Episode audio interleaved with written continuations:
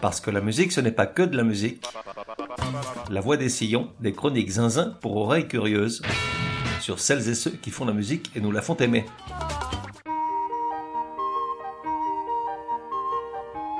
La voix des sillons numéro 125. Genre pop soft. Époque de 1966 à 1983. De 1 à 10, probabilité que tu connaisses. Hmm, là tu me poses une colle, je dirais bien 9,5, mais parfois t'as la tête ailleurs, pour rester poli. Je vais donc dire 6. Artiste, les Carpenters.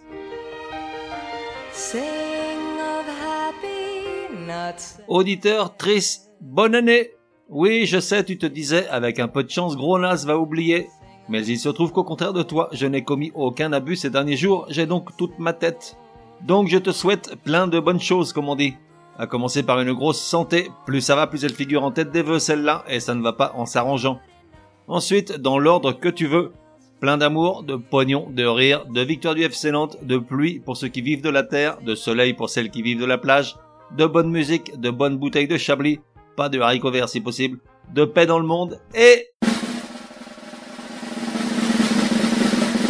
de sexe. Bah oui quand même. Enfin au moins pour celles et ceux qui ont la chance d'avoir un sparring partner sous la main, bande d'enfoirés.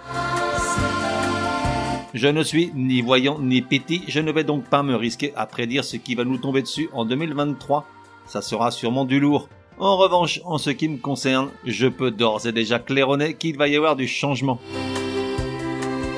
D'abord, et j'espère que tu es assis, tôt ou tard, je vais jeter l'éponge et abandonner ce podcast.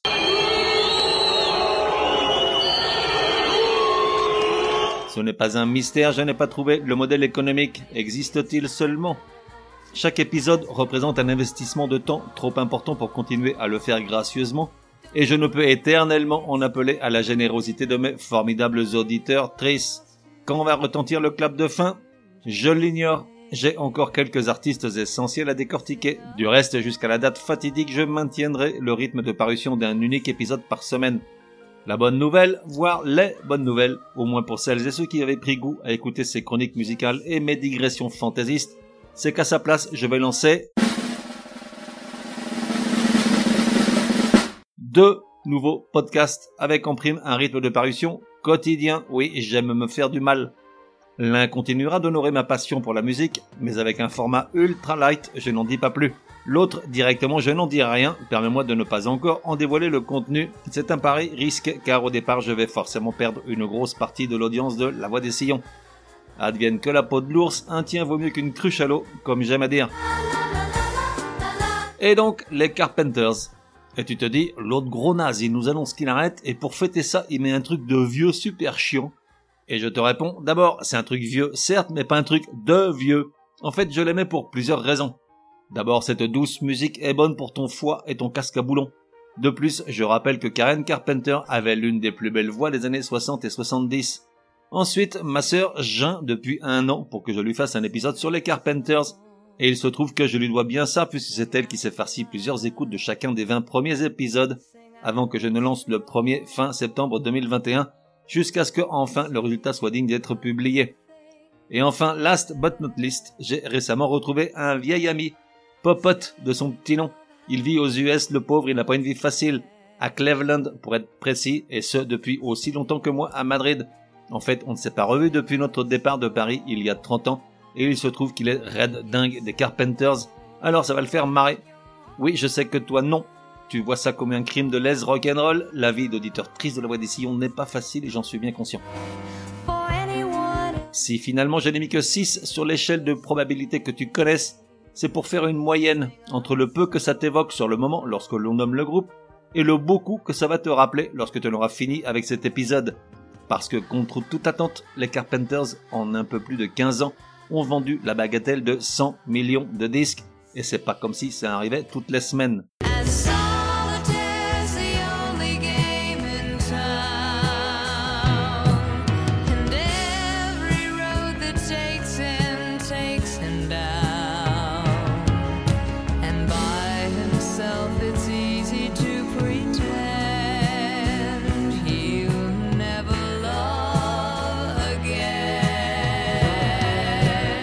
Alors, il n'est pas impossible qu'à l'époque, une partie des 100 millions de disques fit partie d'ordonnances médicales contre le stress. Parce que le moins qu'on puisse dire, c'est que la musique des Carpenters n'a jamais été très énervée. Douze euphémismes. Ce n'était pas du folk, pas de la pop, pas de l'americana. Les Carpenters ont toujours fait un blueby boulga bien à eux, avec des mélodies d'une grande harmonie au service de la voix magnifique de la chanteuse. Des chansons tout en douceur de la part d'une fratrie aux dents blanches, Richard et Karen, trempés dans la musique depuis leur plus jeune âge. Né dans le Connecticut en 1946 pour lui, 1950 pour elle, piano pour lui, batterie pour elle, c'est tout naturellement qu'ils forment un duo au milieu des années 60, après s'être fait les dents sur l'orgue de l'église de leur ville, pour lui, et avec des joueurs de jazz locaux, pour elle. Après une première apparition en public en 65, puis la formation d'un trio avec l'ajout d'un ami commun, joueur de tuba et de contrebasse, ce n'est que l'année suivante que Karen Carpenter se met au chant, sage décision compte tenu du fait qu'elle est rapidement qualifiée comme étant la plus belle du moment. Ils enregistrent un premier single, Looking for Love, publié sur un petit label sans lendemain. La chanson n'a aucun succès.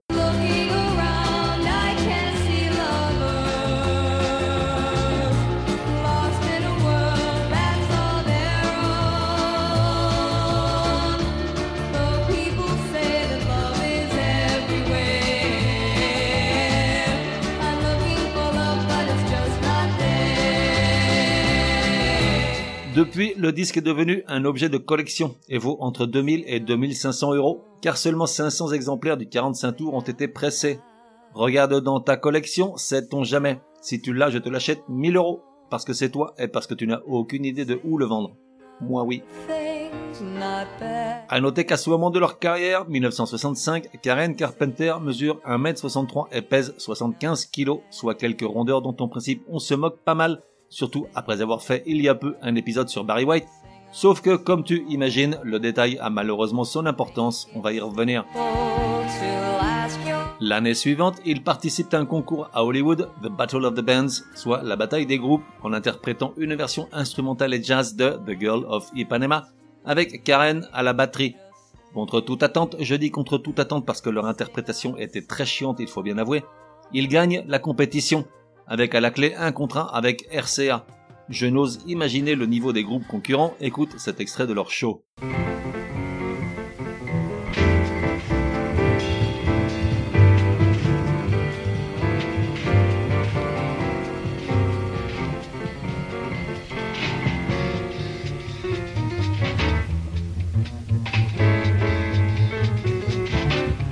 Sauf que de toutes les chansons qu'il propose à RCA, des reprises des quatre gnangnans de Liverpool ou de Sinatra et quelques compositions propres, aucune ne convainc vraiment. Ils sont donc libérés de leurs obligations par cette maison de disques. Ils trouvent un job alimentaire à Disneyland où ils sont chargés d'interpréter des musiques du début du siècle dans une buvette de la rue principale, mais où les clients leur réclament des chansons actuelles. Forcément ça ne loupe pas, à écouter les clients plutôt que le règlement, ils se font virer par leur supérieur qui aura droit quelques années plus tard à une jolie dédicace sarcastique de la part de la fratrie dans la chanson Mr. Gruder. Cette même année 67, ils montent le groupe Spectrum avec d'autres musiciens et une autre chanteuse, Karen se repliant derrière sa batterie. Mais leur musique est trop cool, trop soft, trop smooth, alors qu'on est en pleine vague rock psychédélique, personne n'en veut. Le groupe est dissous, les deux Carpenters décident d'en revenir au duo du départ, remportent un concours télévisé avec une version de Dancing in the Street, sont approchés par Ford pour la musique d'une pub pour laquelle le constructeur leur offre 50 000 dollars et une voiture chacun, une Ford si j'ai bien compris, mais au moment de signer, ils sont rattrapés de justesse par le label IM et son légendaire patron Herb Alpert, conquis par Karen Carpenter, qui les fait signer en leur déclarant, ouvrez les guillemets, espérons que nous pourrons avoir quelques hits, fermez-les. Extrait de Dancing in the Street lors du concours télé. Attention, le son n'est pas bon.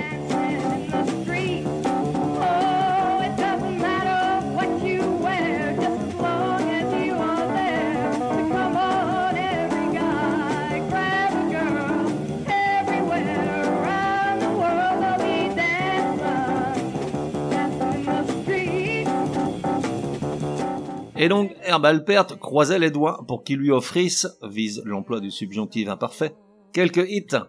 En seulement 14 ans, soit de 69 à 83, les Carpenters vont placer 12 chansons dans le top 10 des charts aux US, dont 3 numéro 1 et 5 numéro 2, gagner un Grammy, vendre 100 millions de disques, être repris par des centaines d'artistes de par le monde et occuper à jamais une place sur l'hôtel des plus grands. Et dans le cas de Karen Carpenters, occuper deux sièges à la fois. Pour sa voix magnifique, McCartney voyait en elle la meilleure chanteuse qui ait jamais existé, et pour son jeu à la batterie, qui la plaçait parmi les meilleurs batteurs de l'époque. Du reste, en 1975, elle est élue meilleure batteuse de rock dans un sondage des lecteurs de Playboy, battant John Bonham lui-même. John Bonham de Led Zeppelin, je précise pour les étourdis. Revenons un instant sur cette version de Dancing in the Street où elle dépote grave sa mémé.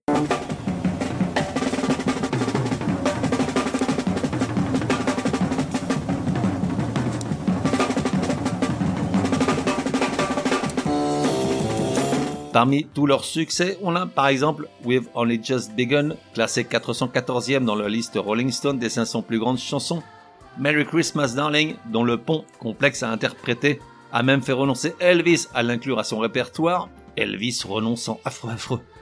On a également Rainy Days and Mondays Sing, qu'on entend en sourdine depuis le début de l'épisode, reprise en France par Henri Salvador dans Chante la vie.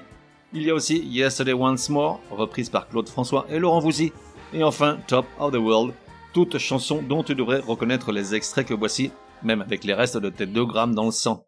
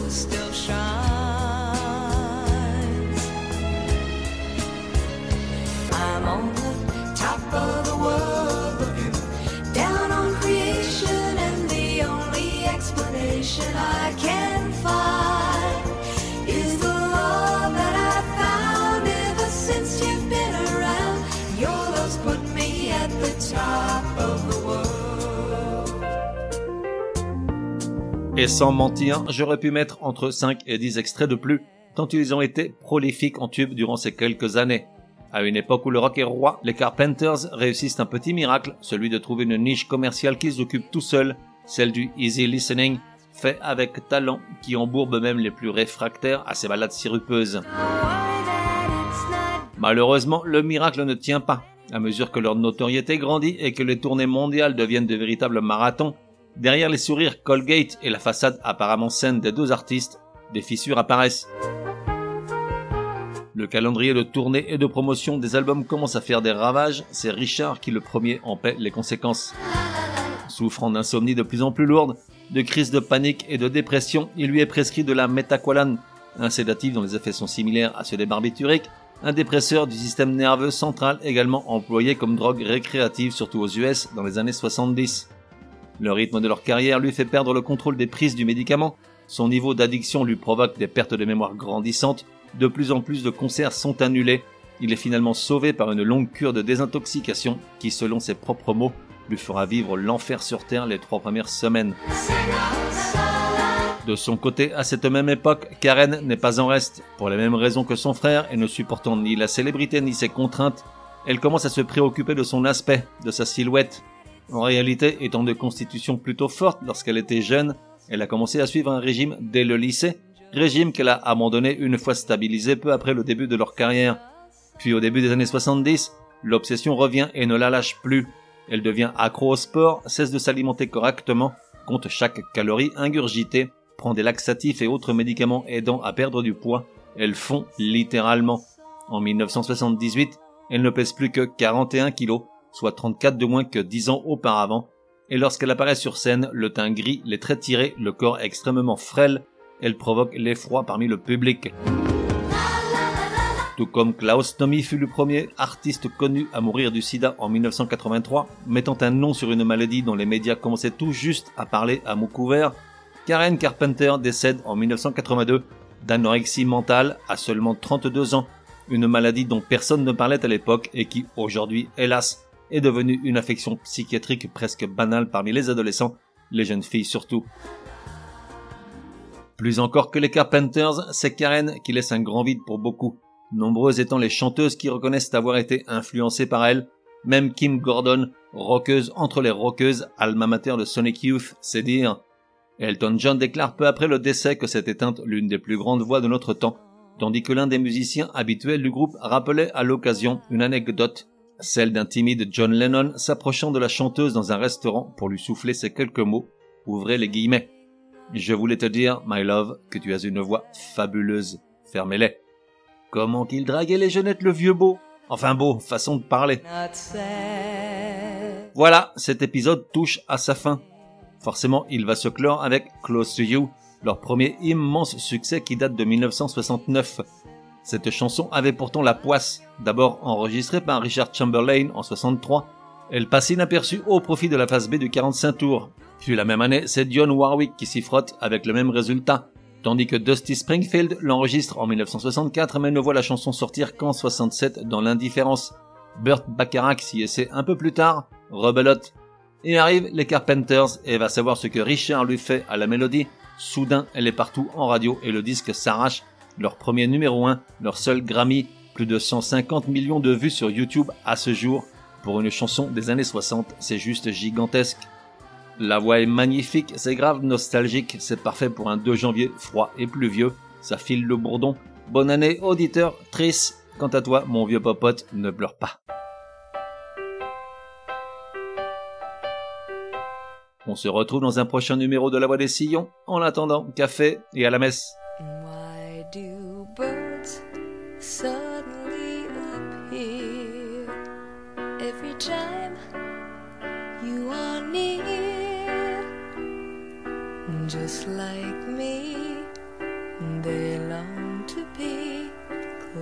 To you.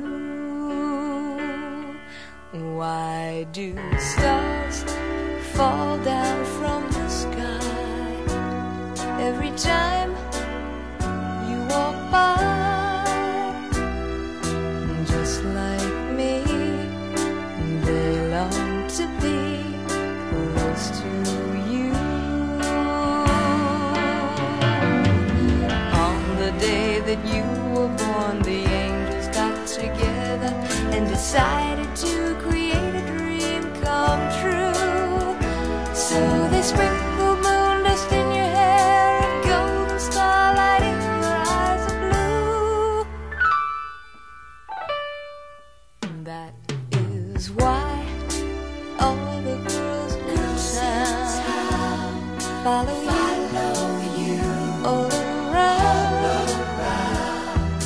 Just like me, they long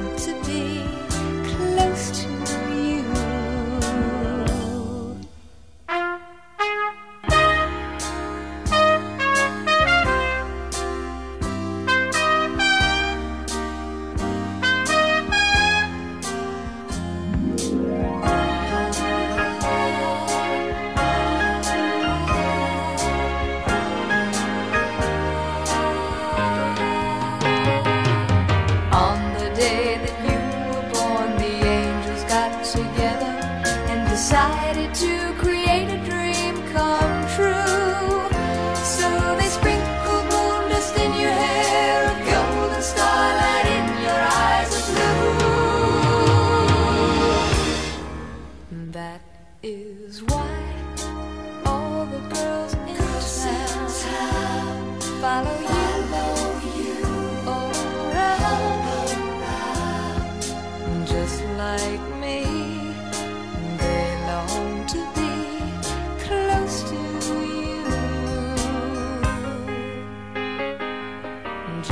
like me. Just like me. They long to be close to you.